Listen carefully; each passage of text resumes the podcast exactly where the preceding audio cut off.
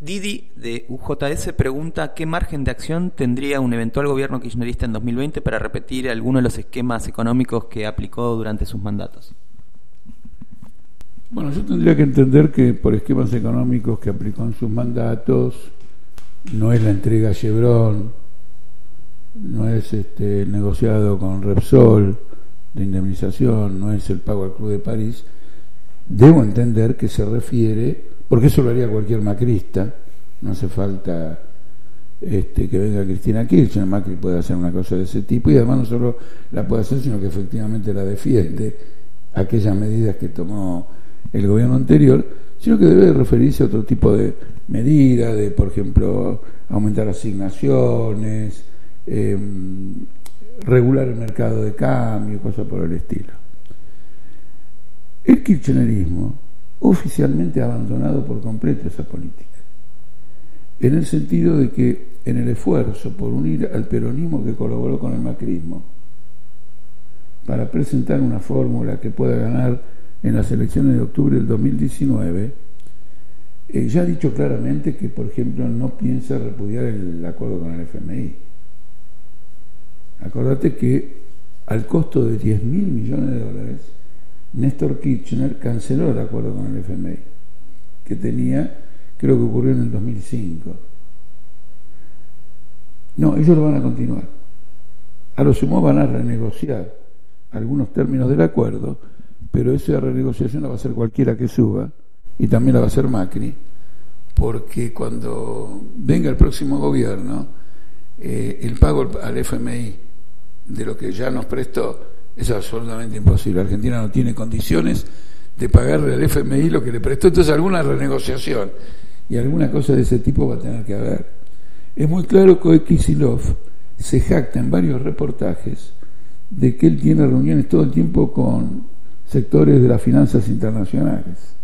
¿Por qué se jacta? Está tirando una señal de humo de que su próximo gobierno este, va a evitar aquellas medidas que hicieron que el capital financiero lo, criticara. Por ejemplo, la libertad para remitir utilidades, dividendos, etcétera. Es decir, el que está declarando que aquella política no puede hacerse más es el propio kirchnerismo. ¿Qué fue aquella otra política? En determinado tipo de condiciones fue una orientación dedicada a pagar la deuda externa. Y eso lo dicen ellos. Cristina Kirchner se jactó en un mensaje por cadena nacional de que Argentina pagó 172 mil millones de dólares de deuda externa. Se jactó de eso. ¿Y por qué pudo hacerlo?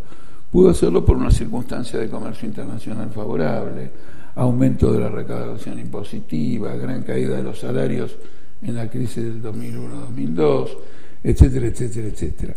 Ahora, la deuda externa de Argentina es el doble de la que ella recibió o de la que dejó Menem.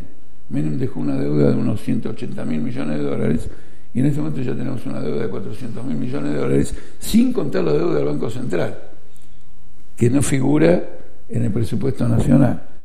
Por lo tanto, eh, y las condiciones económicas mundiales son completamente negativas como para propiciar grandes saldos comerciales que permitan digamos, pagar esa deuda externa y todo lo demás.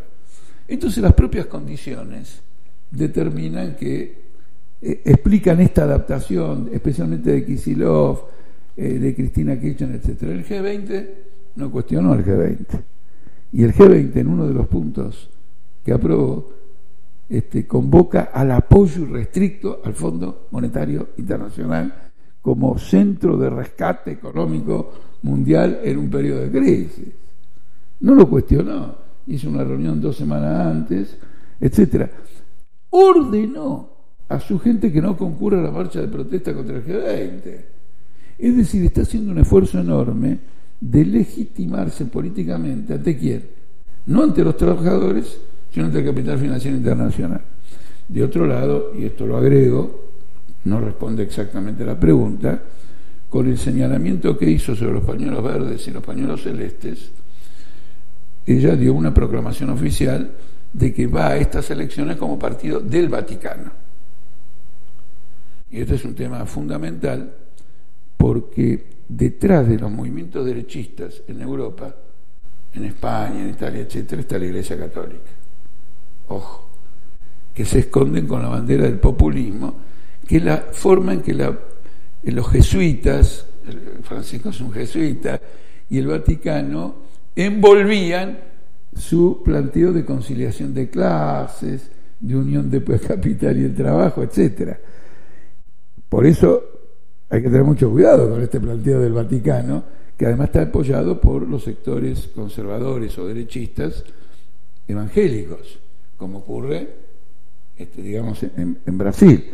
Esto lo, agrego eh, para mostrar que la crisis mundial ha acorralado a los partidos patronales, sea liberales, sea no liberales, y coloca muy claramente el desafío de que la izquierda política, como consecuencia de los choques, estallidos, evolución de toda esta crisis, pueda asumir la dirección de un proceso político, que es efectivamente a lo que se prepara el Partido Obrero, y espero que como consecuencia del Partido Obrero se prepare también el Frente de Izquierda.